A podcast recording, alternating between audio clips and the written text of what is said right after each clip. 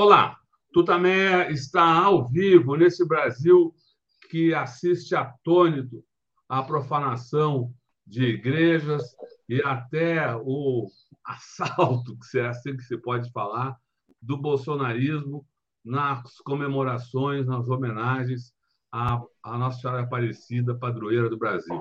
Estamos aqui nos nossos estúdios domésticos, a Eleonora. O Rodolfo. E do outro lado da tela, conversa conosco nessa tarde o padre Rodrigo Schiller. Você já o conhece do seu trabalho, daqui a pouco a Eleonora traz um pouco mais de informações sobre o, o, o Rodrigo e a gente já começa a nossa entrevista. Antes, eu queria convidar nossa entrevistada, Eleonora, e todos vocês que já começam a entrar aqui para essa conversa, para a conversa dessa tarde, para que a gente se reúna numa corrente de solidariedade. Mandemos todos um grande abraço aos familiares, parentes, amigos, colegas de trabalho, conhecidos das vítimas da Covid no Brasil. É um número que, terrível que enluta o nosso país e que todos nós sabemos poderia ter sido muito menor. Muitas dessas mortes, a grande maioria dessas mortes, não precisaria ter ocorrido se Bolsonaro tivesse minimamente obedecido às orientações da Organização Mundial da Saúde e das instituições médicas e científicas brasileiras. Ele não fez isso, ao contrário. Atuou como parceiro da morte, espalhou a doença, provocou aglomerações, foi contra o uso de máscaras, atrasou a compra de vacinas, provocou confusão na hora da distribuição das vacinas. E o resultado são esses números que assustam o mundo e que a cada dia o Conselho Nacional, o secretário de Saúde, nos atualiza. Os números mais recentes foram divulgados no final da tarde de ontem e dão conta de que temos 687.483 vidas perdidas por causa da política de Bolsonaro na pandemia. É uma tragédia, é um crime contra o nosso país. Eleonora. Padre Rodrigo Schiller de Souza, muito obrigada por senhor estar aqui hoje conosco no Tutameia, nessa tarde do dia é, 21 é, de outubro de 2022. Padre Rodrigo é da Diocese de Osório, no Rio Grande do Sul, pós-graduado em Direitos Humanos, Responsabilidade Social, Cidadania Global, animador Laudato Si, foi, foi missionário na África e Amazônia, e é um dos fundadores, em 2018, do, do grupo Padres contra o Fascismo. Padre Rodrigo, antes da gente começar a falar um pouco da, da, da, conjuntura, desse momento do país, eu queria que o senhor nos contasse o que são os padres contra o fascismo, por que, que vocês se reuniram, o, o, qual é a ação desse grupo. Olá, boa tarde né, para todos que estão nos assistindo, aqueles que vão nos assistir depois também. Sou o Padre Rodrigo, como já me apresentaram, uma alegria estar aqui com vocês, conversando. E então, eu, eu quero iniciar dizendo assim que eu adorei a maneira como vocês me trataram no contato do WhatsApp, porque ali eu vi que vocês me identificaram como Padre Rodrigo contra o fascismo. É exatamente isso, né? ainda mais no contexto em que nós estamos. Em 2018, né, a véspera do segundo turno, nos mobilizamos, né, alguns padres, eu e um outro padre, a gente começou a entrar em contato com outros padres que nós conhecíamos de, né, de, de outros lugares do Brasil, e fora dele também, porque na Europa tinha alguns, uh, para que nós criássemos, né, quem sabe, um grupo né, de padres né, diante da calamidade que nós estávamos nos, nos confrontando, com sinais visíveis de fascismo, né, e, e, vamos nos unir e vamos escrever uma carta, né, vamos nos unir, vamos juntar os padres do Brasil que querem estar conosco e nós escrevemos uma carta denunciando né, esses sinais de fascismo presentes na proposta de governo do nosso né, atual presidente da República, né, o nosso o, o Bolsonaro.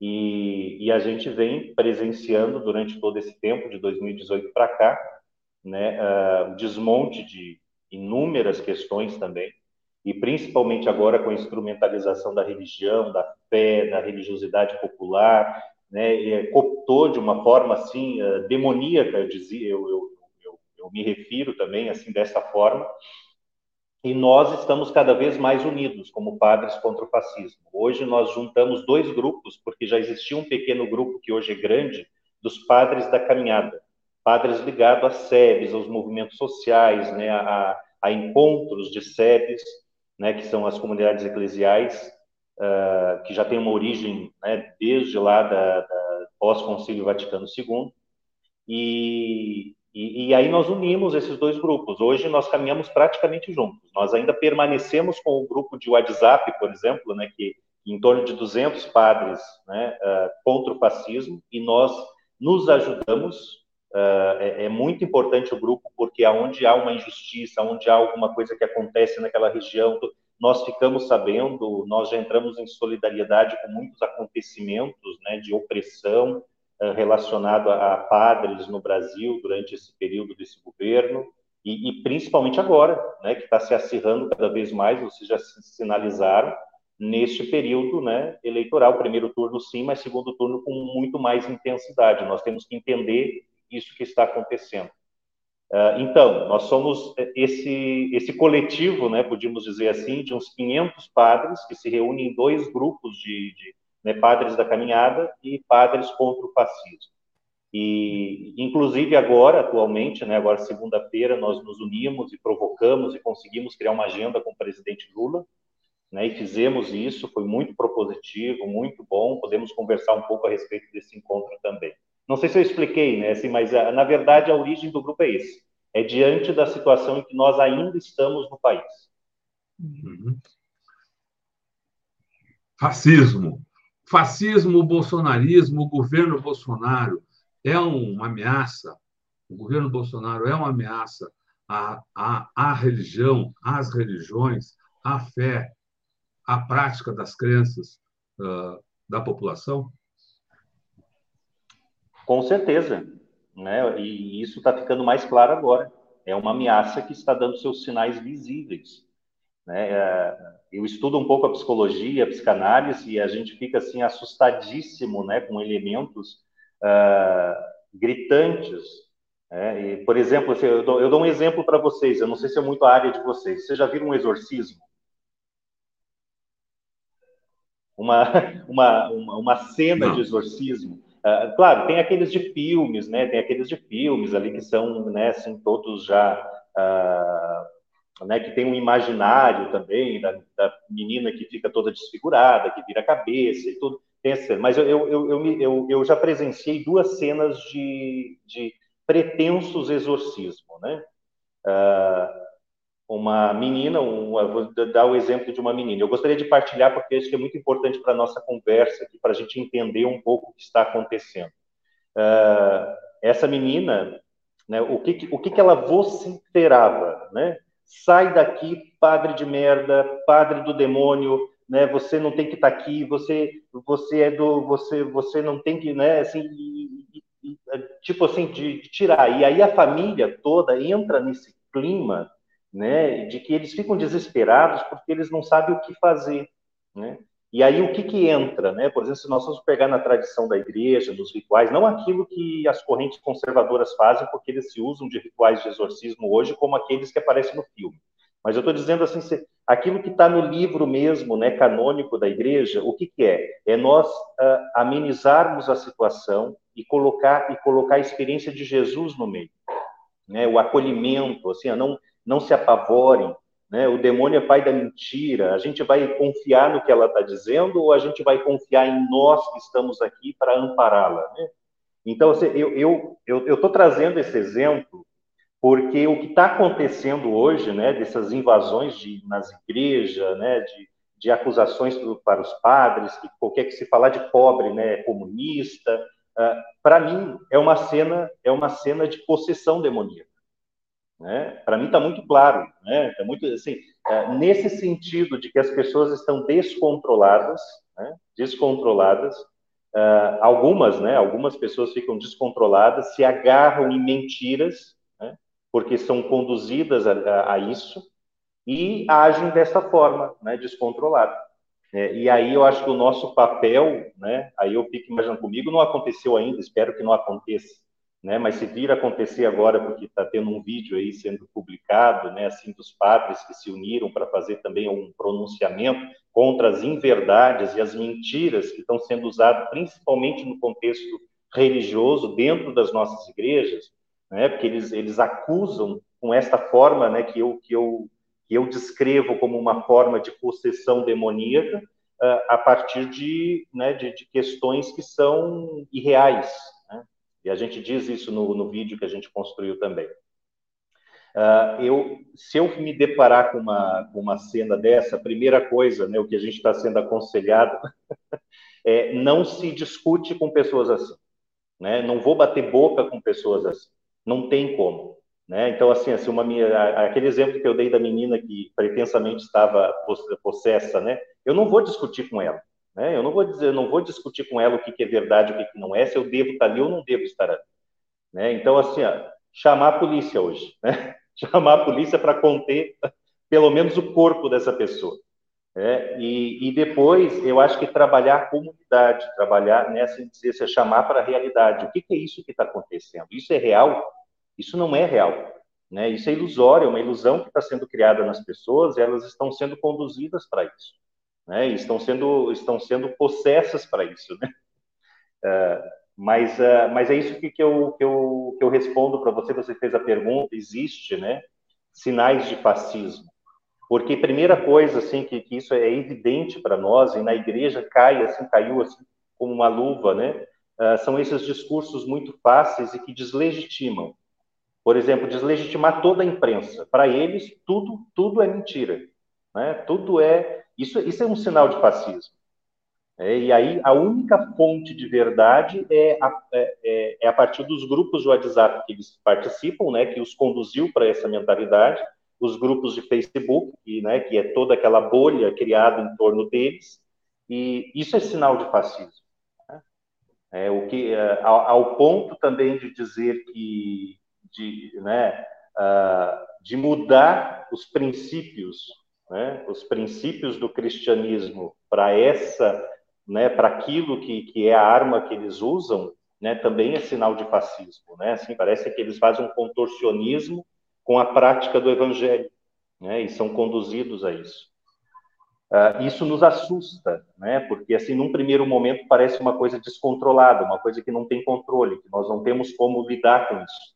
Né? Nós aqui na nossa diocese, por exemplo, e eu, e eu tive que provar com o padre que nós não devemos nos calar, né? porque o vídeo que nós fizemos, né, que, está rodando a, a, a, os grupos aí de, de feed, de Facebook, de Instagram, uh, veio parar na nossa diocese e assim foi para todos na nossa diocese, principalmente para os grupos muito fundamentalistas, né, ligados à renovação carismática, ah, existem muitas pessoas ótimas da renovação carismática, mas aqui nós temos grupos muito fundamentalistas. E eles pegaram isso e agora, assim, alguns se uniram e estão vociferando, assim, né, furiosos. E eles vão aonde? Eles vão direto para o padre deles ou para o bispo. E eu tive que provar para o padre, né, assim, com toda tranquilidade, dizer assim, olha, tu também cai na real. Essas pessoas é uma ou duas, três pessoas que estão fazendo isso contigo.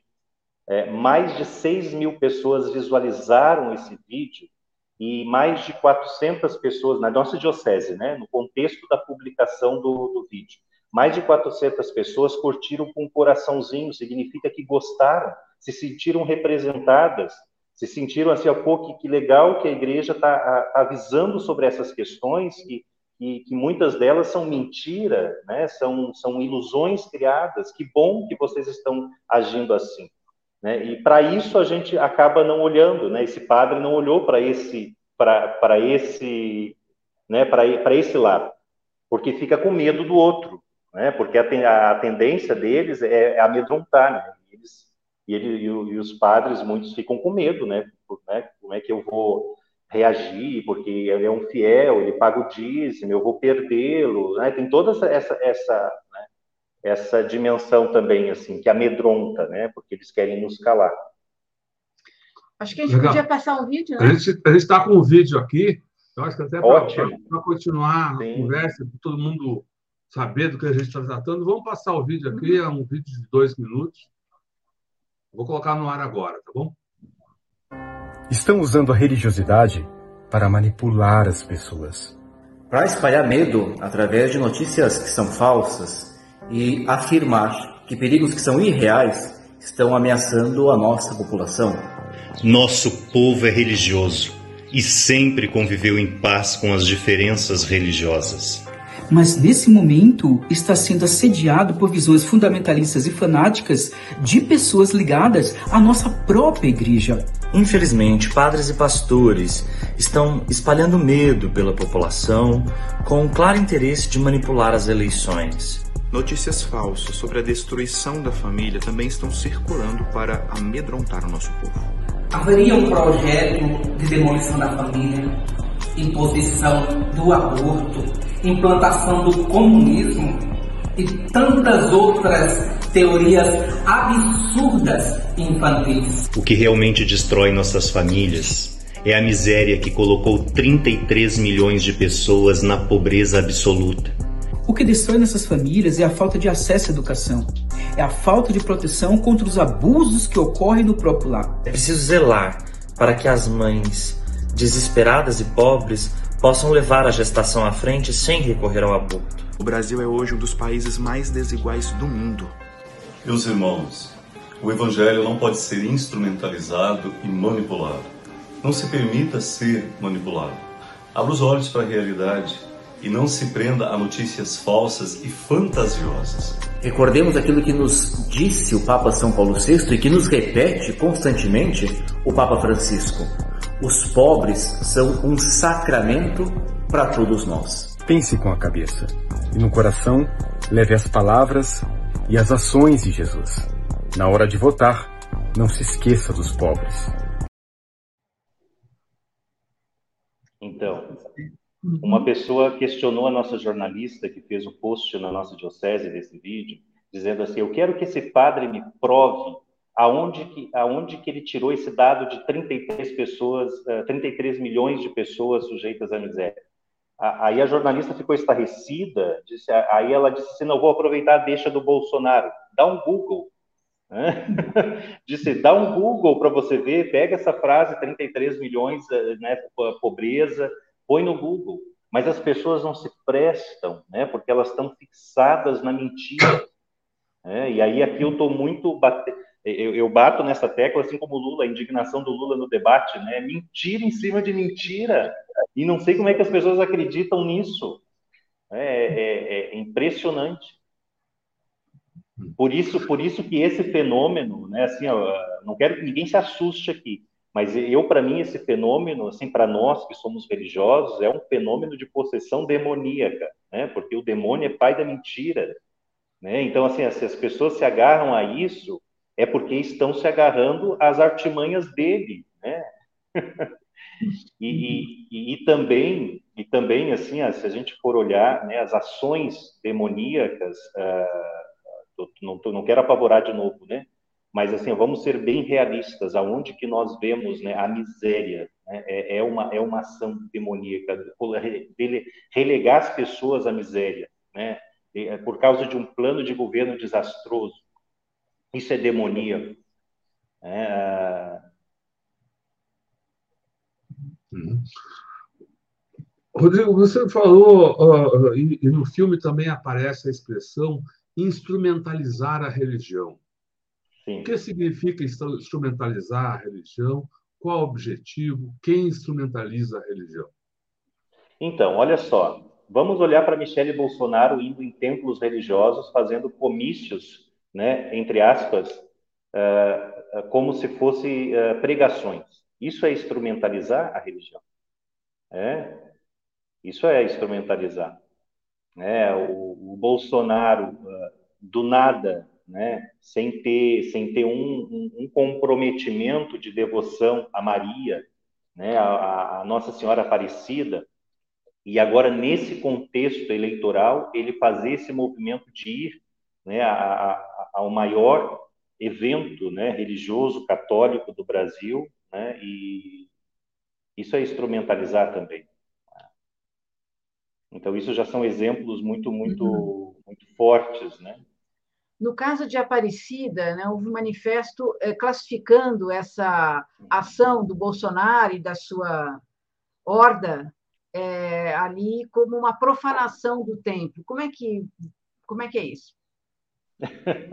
é, porque profanação, profanação é quando se profana mesmo, né? Quando você você torna ele, uh, por exemplo, uh, nós temos tem toda uma liturgia, né, de devoção, de caminhada, de né, de, de, de entrega a Deus, né, dentro de um movimento a um santuário.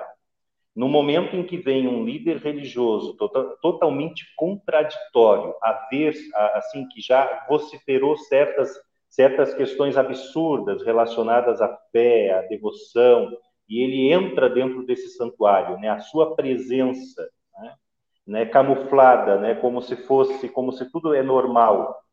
Ele está profanando, né, está profanando o tempo. É porque ele não fez nenhum desagravo antes, ele não fez um, um pedido de, de, de, de perdão, ou então uma, é, um, um, reconhecimento sincero, né, de coração, de conversão, como é o que nós usamos dentro da religião.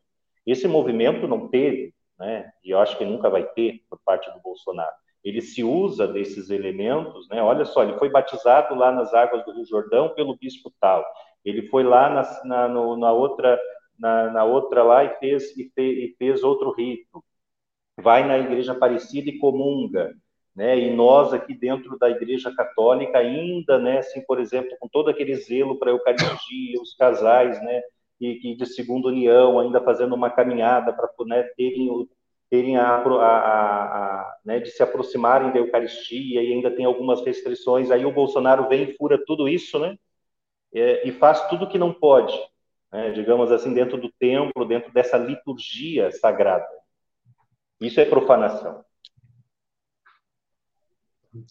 Ah, no vídeo vocês, vocês é, falam né, que são integrantes da própria igreja, né, que tão, estão tomando essas atitudes muitas vezes agressivas, né, é, em relação aos padres e tal. Vocês identificam um perfil desse, desses é, fiéis que são, que ficam, como você falou, descontrolados? Eles são uma parcela de, de pessoas com mais idade, mais jovens, são pessoas de, de alguma linha específica, ou isso está disseminado, e você, vocês têm algum tipo de levantamento que quantifique essas agressões que já aconteceram nesse segundo turno?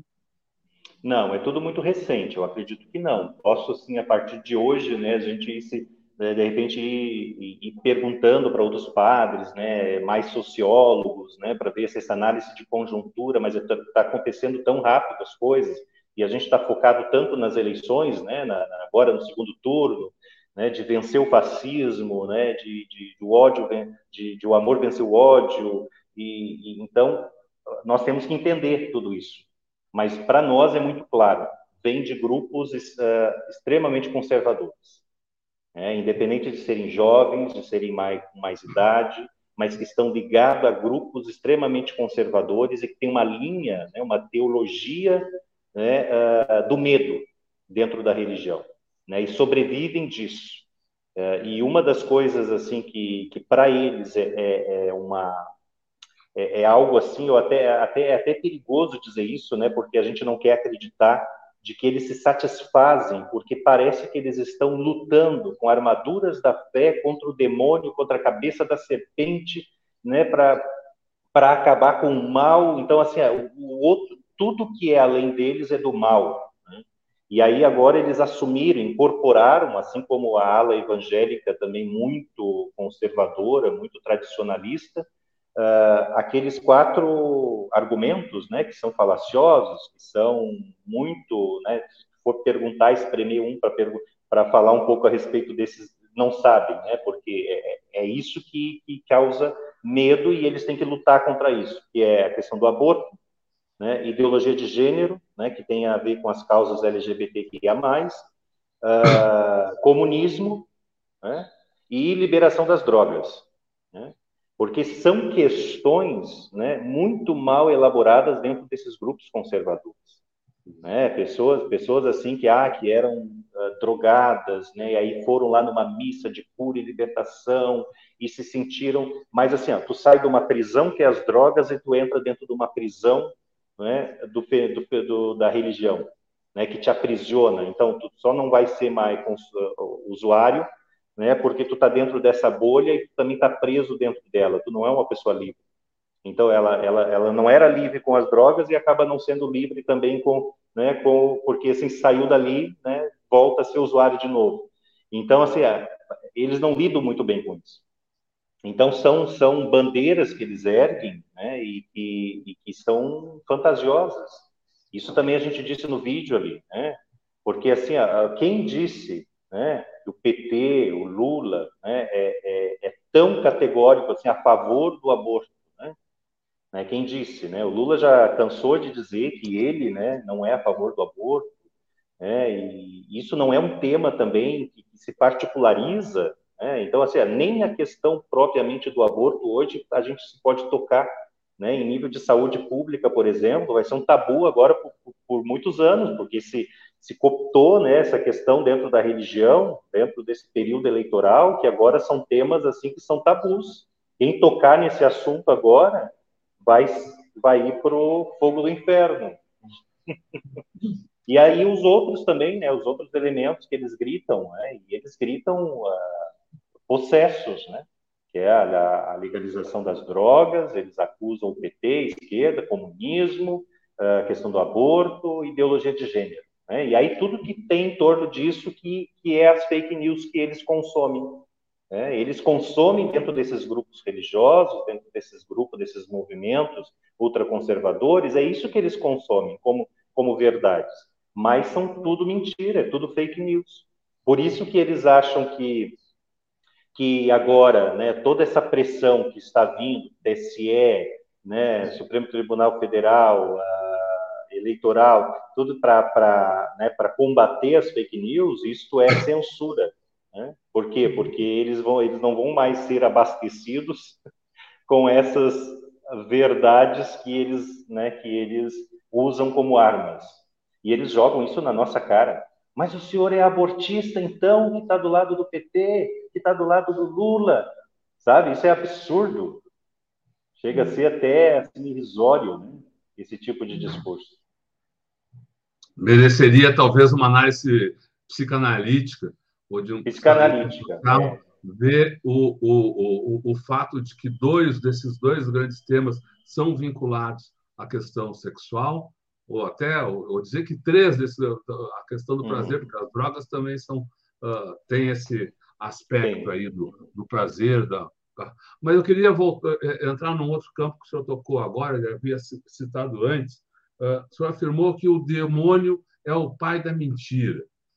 É, essa frase, num momento em que a gente vive aí sob o, o domínio ou, ou, a circulação ampla dessa, das fake news, que são falsidades, que são mentiras, quem que está vinculado ao mundo da mentira? No, no terreno político? O que, que está vinculado? É, quem que está? Porque é, há, há, um, há, uma disseminação de fake news, muitas Sim. vezes uh, uh, uh, já saiu na, na, na imprensa, né? que surgem a partir do chamado gabinete do ódio, do, do vinculado aí ao, ao bolsonarismo. Você acha que o demônio é o pai da mentira, o demônio é o pai das fake news. O gabinete, onde claro. o gabinete, na, na, na, vida, na vida claro, porque... política, onde o gabinete do ódio se relaciona. Sim.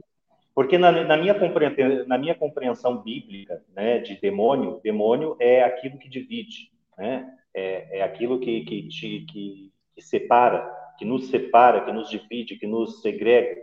Então, uh, nesse sentido, né, não é uma, uma coisa corpórea, né, um, aquela, aquela figura que, que, né, de Dante, né, que a gente tem nos livros, na literatura, não é assim. Né? Então, assim, o gabinete do ódio, ele está aí para nos separar, para nos dividir, e, e entrou dentro né, desse, dentro das igrejas. E aí nós nos questionamos, né, nos, nos questionamos como líderes religiosos, né, a, a, que nós fazemos, né? o, que, o que é a religião diante de tudo isso, o quanto ela ajuda a libertar as pessoas para a verdade, para as coisas reais da vida, né? o quanto, o, o quanto o, nosso, o nosso movimento liberta né? ou cria um caminho né? de libertação, a gente se questiona, né? porque são massas né? que são manipuladas.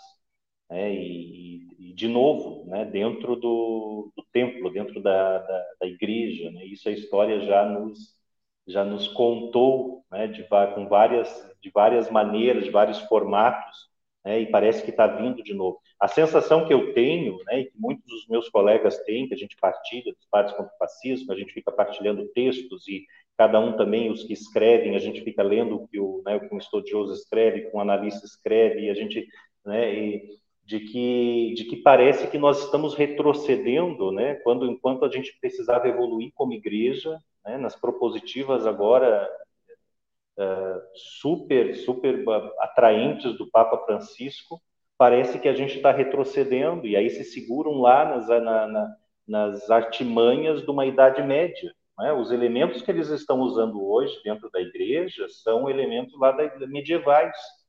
Né? E, e aí a gente, a gente se questiona né? o quanto a gente evoluiu né? dentro de nossas igrejas, assim, ou quanto ou, e também por que, que as pessoas estão sendo libertas desta maneira, né? Por que, que elas estão tirando isso de dentro delas? Assim. É uma das coisas que eu participo de grupo de reflexão de gênero, né? Não quero assim uh, desviar o assunto, mas uma das coisas que me assustou muito e eu, eu refletia muito isso com a Maria do Rosário, que é deputada federal, né? Uh, do quanto, né? O machismo ele ele veio, né? Ele veio à, à tona né, com, uma, com, outras roupagens e libertou né, certos homens para serem mais machistas.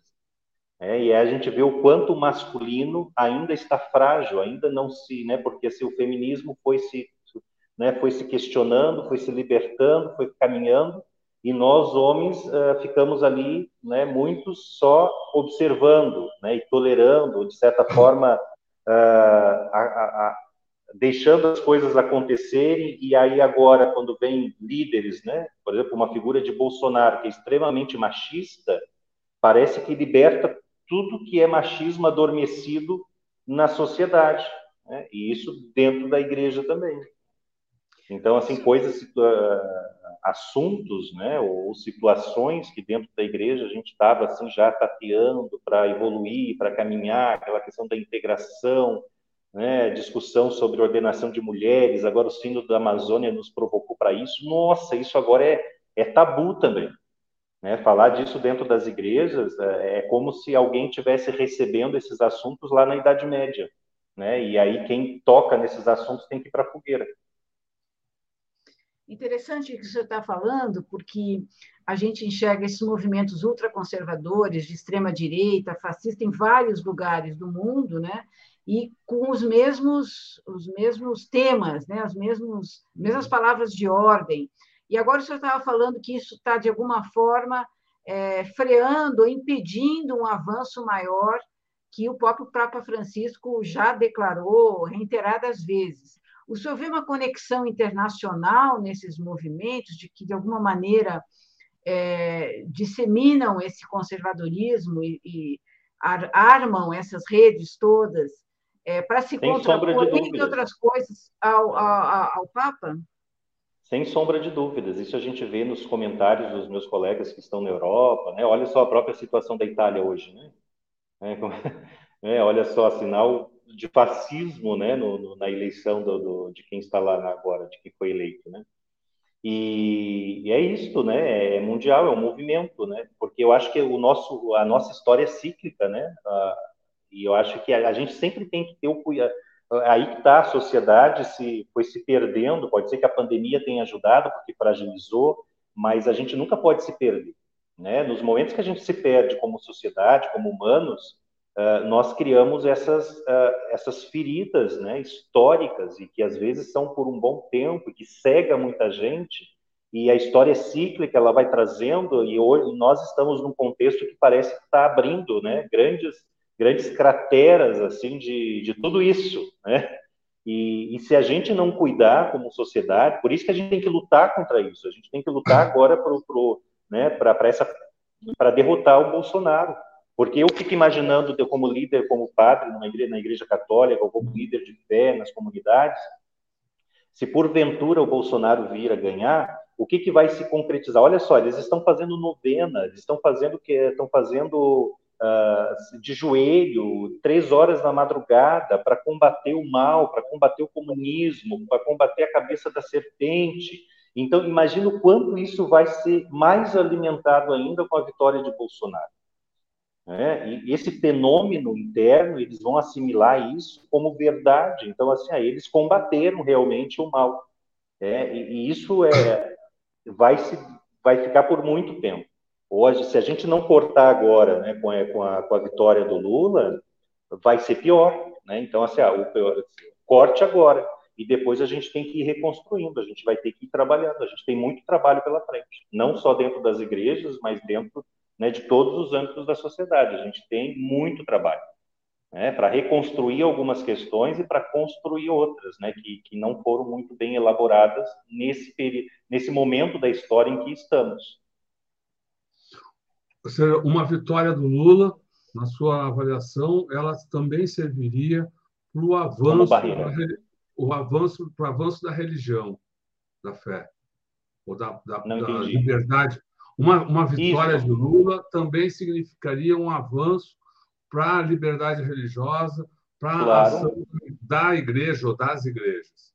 Isto né, para acabar um pouco com essa neurose coletiva que se criou, desses monstros imaginários que se criou, porque quebra, porque no momento que, que a governabilidade acontece, eu acho que a governabilidade agora de Lula, com todas as alianças que se conjugaram, vão ser uma governabilidade de reestruturação, de redemocratização, né? não tem outro caminho a não ser esse, né? de apaziguamento né? da, da, das, da, das circunstâncias. Né? E, e eu acho que é isso, vai ser uma maneira de da gente frear, da gente frear. É, é, um, é um dos elementos muito fortes que nós temos, né? Porque nós estamos no Brasil, a gente está em eleição, então da gente frear isso, né? Em outros países vão ter os, suas, os seus os seus elementos, as suas as suas armas também.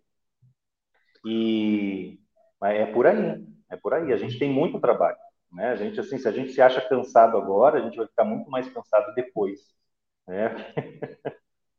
Essa é a minha visão. Mas eu acho que com leveza. Eu acho que nós, assim, a gente reflete muito entre nós padres, a gente não pode perder a leveza, né? A amorosidade, né? A fraternidade e nunca deixar de olhar para os pequeninos, para os pobres, né? Para os mais atingidos, porque é ali, né, que Jesus nos ajudou a olhar a realidade, o mundo. É a partir deles. Nós não podemos uh, uh, andar a não ser com eles, né? a não ser com os pobres, com os miseráveis, com os desdeixados, com os invisibilizados. Né? É, eles têm que caminhar junto conosco. E eu acho que a proposta, né, por isso que a gente se a gente se solidariza com a proposta de Lula, né, com o governo, porque nas outras gestões ele também já anunciava isso. É, isso se concretizou de uma forma ou outra, pode ter tido seus equívocos, seus limites, mas uh, de, né, de olhar para os pobres, né, olhar para os pobres, ter mais dignidade né, a, a, aos pobres deste, da nossa terra. E é isso, e a gente, e, e, diante de tudo isso também nós podemos celebrar a vida, celebrar o amor, reconhecer que Deus está conosco, de que Ele está presente no meio disso tudo, sendo sinal né, em nós mesmos, né, no, nosso, no nosso profetismo, na nossa voz, na nossa persistência, na nossa resistência, uh, está ali né, a presença de Deus. Eu acho que por isso a gente tem que resistir, a gente não deve se calar. Foi o que eu disse para o padre hoje, que veio e me acusou, né, disse, e me acusou de uma forma tipo assim, fica quieto, fica tu quer falando, porque aí as pessoas vão reclamar e vão te e, e vão e vai prejudicar a nossa diocese. Mas é isso que eles querem. Eles querem nos calar e eles, quando eu falo, é meia dúzia de pessoas né, que se acham donas da verdade, às vezes nem são pessoas que participam tanto da igreja, né, não são pessoas ali que estão conosco, porque as pessoas que estão conosco caminhando, que, são, né, que têm amorosidade, essas pessoas, elas, é, elas nos amam, elas estão junto conosco, né, a, relação ali. Então, assim, a, a, não devemos nos calar. Aí foi aonde eu mostrei para ele, né, olha só, Uh, são duas pessoas que, por enquanto, vieram falar mal para ti da, do nosso vídeo, diante de 400 pessoas que curtiram o vídeo e gostaram e se sentiram representadas na nossa igreja aqui, nesse contexto de Diocese de Osório. Então é isso, para isso que a gente tem que olhar. Muitas pessoas precisam se sentir reconhecidas, precisam se sentir valorizadas e porque elas estão sendo silenciadas a todo momento com essas fake news, com essa né, com o gabinete do ódio vindo e disseminando né, essa, essas questões para cima das pessoas e elas ficam acuadas. E por isso que muitos precisam ser porta-vozes. Né? É... E assim, eu não quero. Ah, eu sei que, todo, que o voto é secreto, né? Mas eu trouxe o meu chimarrão aqui, porque vocês colocaram a minha foto. Né? Trouxe o meu chimarrão, não tomei nenhuma cuia ainda. Mas meu voto é secreto, tá? Ó, aqui, ó. Não sei se vocês reconhecem quem é que está aqui. Sim. Sim, com certeza. a gente tem o costume a gente tem o costume de colocar alguma coisinha no chimarrão, uma florzinha, ou então esses bonequinhos. Agora, agora é moda isso aqui no sul, né? O uhum. chimarrão não pode vir sozinho, sempre tem que ter um anexo, um anexo junto, um mimozinho junto. Né? Então eu trouxe o meu chimarrão aqui. Boa, muito bom. Padre, eu queria lhe perguntar ainda, o senhor falou rapidamente da, da, um pouco do Papa Francisco, e também já é muito conhecida essa, essa variação de que, com o esvaziamento da, da teologia da libertação, numa visão é, mais conservadora do Vaticano, houve uma certa desconexão é, da Igreja Católica em muitas comunidades. Né?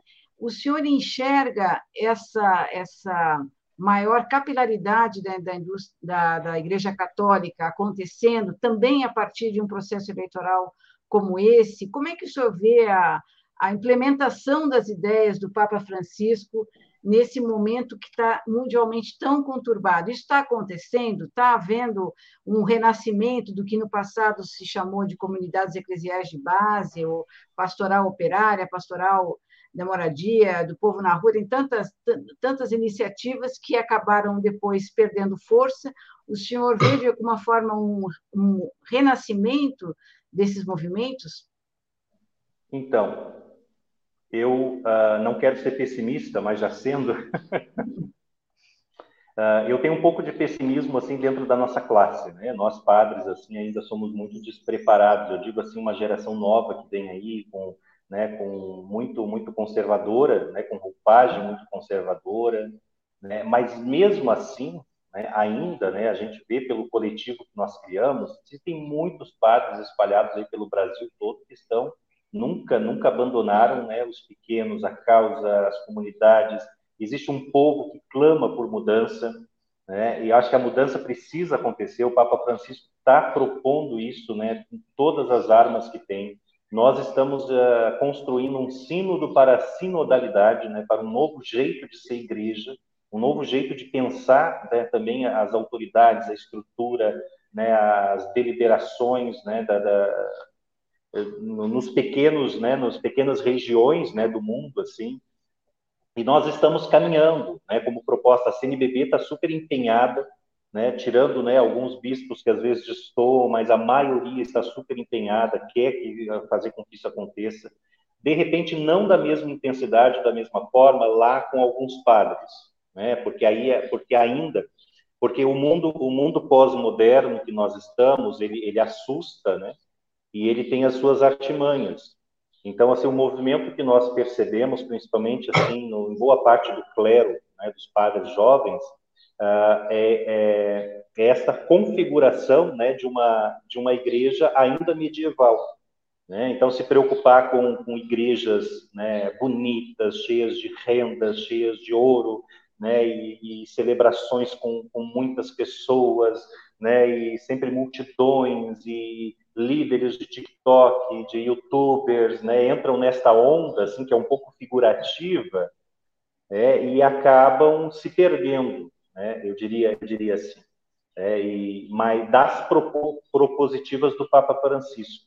É, é, muito mais do que isso, isso é muito superficial, essa manifestação com, uh, com uma roupagem pós-moderna, mas com, mas com, com uh, de um jeito medieval, né, porque é uma estrutura ainda medieval essa, né, de, de cada vez se preocupar mais com roupas, com batinas, com alfaias, com casulas, pode ver, né, não sei se vocês acompanham muito na, na televisão essas missas, shows, né, esses padres preocupados com isso, uh, isso é muito superficial, é muito pouco, né, para a nossa fé, né, para a caminhada de fé, de, né, de, de, de construção do reino de Deus, E o Papa Francisco ele provoca, nos provoca. Só que existe essa um pouco também essa barreira, né? Vamos ver se a gente consegue furar um pouco essa barreira, né?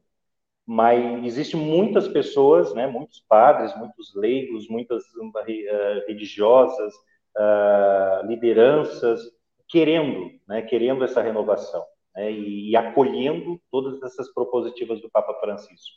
Só que a gente tem que enfrentar todo esse universo, né? Está aí esse universo de, de conservadorismo que está vindo com, com, novas roupagens, com né, agora né, que, que, acirrou mais nesse período eleitoral, a gente vai ter que né, agora lidar com tudo isso. Né?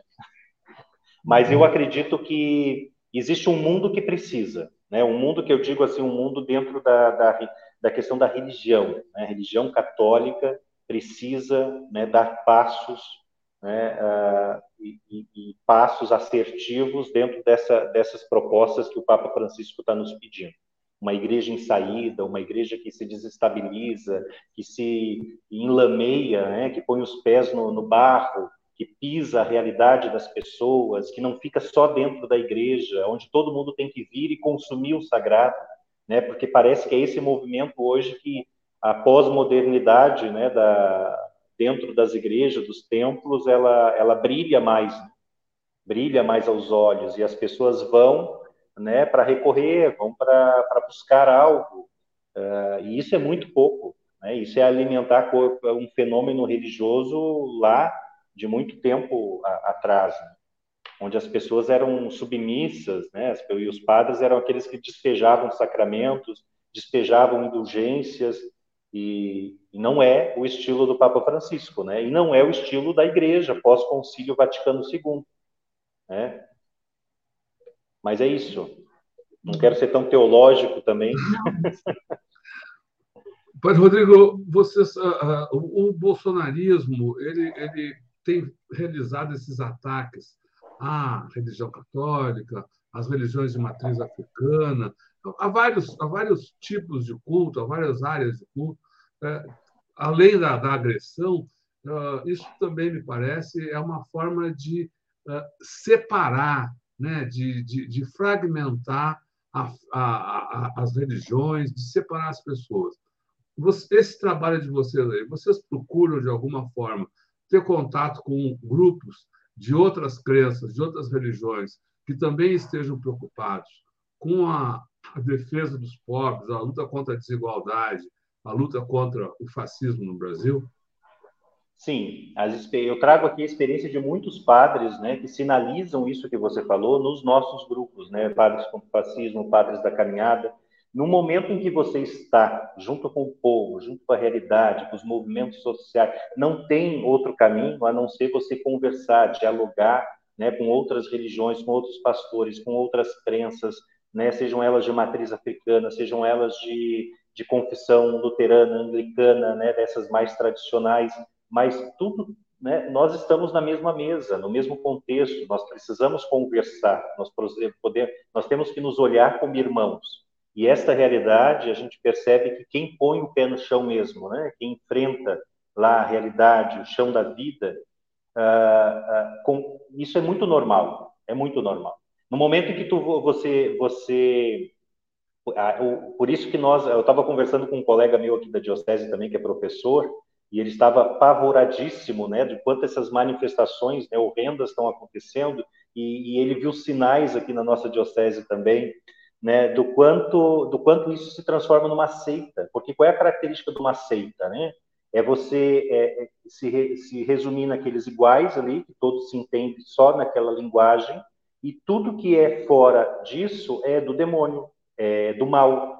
Né? Então, por exemplo, se um grupo da religião católica, um grupo carismático, um grupo de um movimento X, uh, se, se né, ficam como um, né, uma bolha né, ali dentro, se retroalimentando, né, tudo que está fora uh, é coisa que precisa ser combatida, é coisa que e, combatida no sentido que lhes causa medo, né? Porque esse confronto que é que é que é de libertação, né? Você ir ao encontro do diferente, você conseguir dialogar, você conseguir perceber, né, de que existe um irmão ali, né, naquela pessoa, mesmo com crença diferente, com comportamento diferente, com orientação sexual diferente, isso lhes causa medo.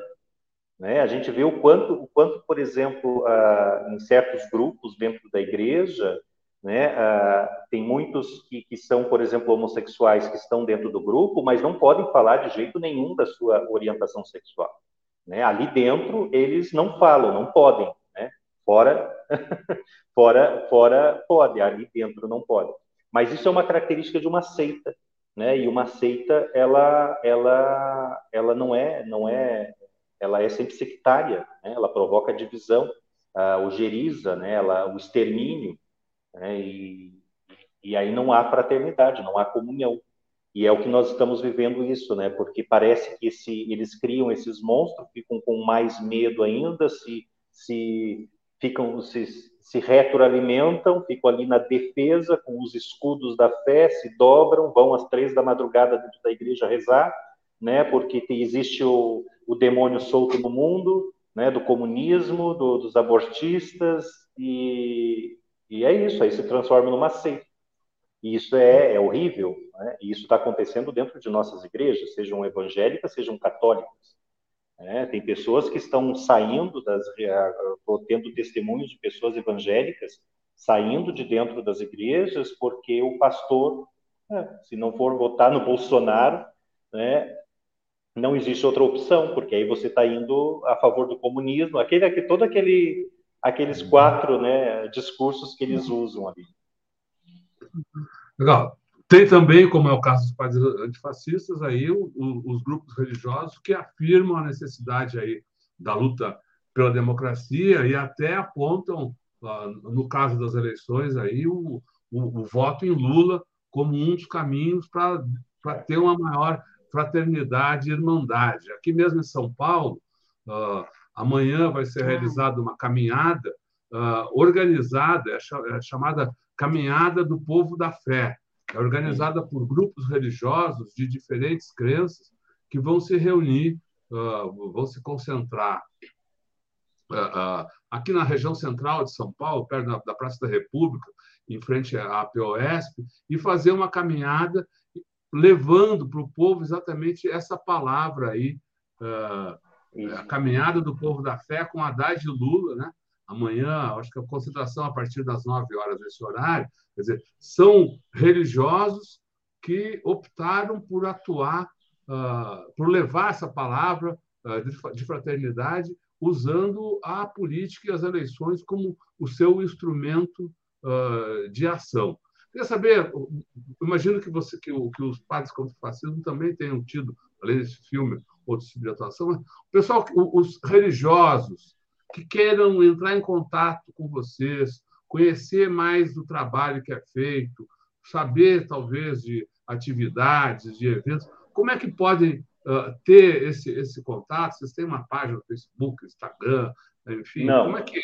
Não como é que é? O que, nós, é o que, é nós que... somos, o que nós somos são assim diversos padres, né, na sua base, na sua base pastoral, na sua realidade, que nós nos unimos, né, nos unimos assim, principalmente através do grupo, né, da rede social, para que nós nos mantenhamos conectados um ao outro e deflagrar certas questões, né, a gente se unir, né, e nos manter atualizados, né, principalmente diante dessas agressões, diante dos retrocessos que estamos vivendo, análises de conjuntura, a gente cria ocasiões de, de encontro, né? já criamos várias, várias ocasiões em que, em que chamamos pessoas para conversar conosco, historiadores, uh, uh, né, assim, o, teólogos, né, que lidam muito com análise de conjuntura, também para fazer uma leitura social, uma leitura religiosa do momento que nós estamos. Estamos fazendo isso desde 2018, mas nós não temos assim uma página, um site, não. É, é esta forma, é cada um na sua base, no lugar onde está, e nós estamos conectados. É, e nós nos conectamos para certas ações. Por exemplo, essa, pro, pro, essa proposta de encontro com Lula, também nós sinalizamos ali nos grupos, olha, vocês topam, vamos marcar presença, quem pode quem pode ser presença em São Paulo, se a gente conseguir uma agenda com Lula, aí muitos sinalizaram, vamos criar uma pauta, vamos agora criar um grupo, então, uh, indiquem pessoas que possam criar um pequeno grupo para a gente pensar essa, essa pauta a partir de, da, das ideias que vocês estão sinalizando, e é isso. E quem, claro, e precisa, precisa aquelas pessoas que fiquem avisando, uh, pontuando, né, relembrando, criando essa pauta, provocando para essas ações. Aí existe né, um pequeno grupo assim de uma coordenação. Né? Eu, eu mais junto com o padre Leonardo, do padre, dos Padres contra o Fascismo, o padre Geraldino, o padre Adolfo, né, que, que vocês iam convidar para hoje também, mais com os padres da caminhada. Os padres da caminhada já fizeram um encontro presencial na Romaria dos Mártires, né, lá na, onde morreu Dom Helder, no, morreu Pedro Casaldálica, né, que eles fizeram um encontro lá presencial, tentaram reunir boa parte dos padres da caminhada. O ano que vem vai ter também outro encontro, e é isso. Né? É assim que nós somos, é assim que nós nos organizamos. Cada padre no seu universo, na sua realidade, nos seus desafios, na sua missão. Por exemplo, agora no encontro do Lula, nós conseguimos trazer um padre que tem uma, uma, uma belíssima história, trajetória de atuação na Amazônia, participou do Sino do Paramazônia, eh, participa da REPAM, né, todos os, os conflitos e, né, e, situações relacionadas à Amazônia, à Igreja da Amazônia, ele foi um dos que apresentou certas questões para o Lula também. Né? Tivemos um outro que está em Moçambique, né, o Padre Mário que está em Moçambique, o Padre Edgardo que está em Moçambique e que está de férias aqui no Brasil também, que tem uma é, no Nordeste, tem uma longa atuação também nas comunidades eclesiais de base também apresentou questões também para o Lula, e aí a gente vai se unindo, assim, a maneira como a gente... E é interessante que a gente vai se descobrindo também, né? porque, assim, a, a, existe, existe um momento, por exemplo, eu, olhando para mim, né, assim, e que a gente se percebe, pô, eu estou sozinho, será que não, né, todos os padres são assim, conservadores, ou, né, será que na minha diocese é só eu e o outro que somos mais, assim, progressistas, ou ou temos um pouco mais assim, flertamos um pouco mais com a teoria da com a, com a teologia da libertação, e aí nós vamos perceber que quando a gente vai propondo essa essa essa descoberta que existem muitos outros padres assim, como eu, como meu colega ali, eh, espalhados pelo Brasil todo. E isso nos dá força, isso nos dá esperança, né? até para dizer assim, ó, que a teologia da libertação ainda existe, ela é concreta, ela é real nas práticas, né, e no profetismo de cada um. Tem histórias maravilhosas de padres, de bispos, né, por esse Brasil afora. Legal. O senhor já nos trouxe aí algumas pílulas sobre o encontro do Lula. Vamos à reportagem completa. Quando aconteceu? Quantos participaram? Quais foram os, os, os grandes temas abordados? Como foi a reação de Lula? Enfim, como foi esse encontro dos padres contra o fascismo? É, a nossa primeira intenção era propor um encontro muito fraterno, muito acolhedor e muito em sintonia com essa com a, com a, com a única possibilidade de nós uh, uh, de nós reestruturarmos o país para as proposições, para os questionamentos que mais nos afligem. Esta proposta de governo que se apresenta é a que mais vai nos salvar, que mais vai nos corresponder. Não existe. A do Bolsonaro, uh, indiscutivelmente, uh, não, não, não entra, não se alinha né, às nossas grandes preocupações como igreja. Não tem. Mesmo assim, o mais conservador, né, o mais conservador, se parar e pensar, vai perceber na prática que a proposta de Bolsonaro não ajuda igreja nenhuma. Né? Ela só ilude, ela só mente, né? ela só cria um universo de mentira e de ilusão. Então, nós estávamos lá para entrar em sintonia, dizer, olha assim, nós acolhemos a única proposta para nos salvar, né? aqui, nessa conjuntura que nós estamos nacional. E nós temos grandes questões e preocupações como igreja, como padres, como pessoas da base que estão lá nas suas realidades. E aí nós apresentamos quatro grandes questões para eles ligados à democracia, à pobreza, à defesa da casa comum Amazônia, né, esse bloco assim dali, e também sobre a, a questão moral, né, defesa da, da vida, né, em todos os seus níveis. E aí nós desdobramos, né, quatro falas, quatro pessoas que nós escolhemos, né, sinalizamos que pudessem preparar a apresentação desse, desse, dessas questões não, não cobrança, nenhuma barganha, nada, a gente não, não quer, né, sem, sem cobrar nada, de exigir, ó, o senhor tem que fazer isso, o senhor tem que ser contra o aborto, o senhor tem que ser contra a legalização das drogas. Não, porque a gente sabe que essa é a pauta do, do, do, do, dos outros, né, em relação ao Bolsonaro. Agora parece que teve uns líderes religiosos lá ligados à ala conservadora da Igreja Católica, junto com alguns evangélicos, que apresentaram uma carta de exigências para o Bolsonaro, né, assim, ó, o senhor tem que ser contra a ideologia de gênero e as pautas da, da, da, do, das, da comunidade LGBTQIA+. Entendeu? Isso daí é, é destrutivo, é barganha, né? E, e, nós, a nossa intenção ali com Lula, não. É, é, é, é que nós criarmos um grande encontro de fraterno, de amigos, de pessoas que caminham juntas. E isso se sucedeu. Nós conseguimos, com a graça de Deus, né, assim que o grupo ir ao povo, ligado ao Padre Zezinho, fosse, cantasse conosco, né, músicas de libertação, músicas das causas sociais, né, com muita identificação com a história e trajetória do Lula, do Alckmin, né, da, a, da vice do Alckmin em São Paulo, qual o nome dela? Acabei esquecendo. Ah, ou seja, a vice do Alckmin, né? A, a, a, professora Lúcia, vice do Haddad. Isso, a Lúcia. Isso. Lúcia, né?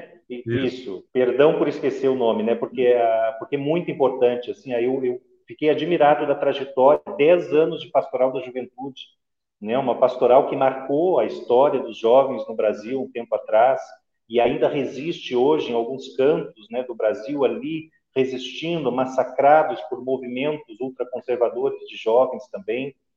Então, assim, foi um grande encontro, né? Um grande encontro, assim, um grande respiro né, eu, eu, eu, eu tive, eu olhei para o todo do encontro, um grande respiro. O Lula se sentiu muito tranquilo, muito confortável, né, porque a gente, a gente estava ali também para isso, né, para acolher e para dizer, ó, estamos contigo, estamos caminhando.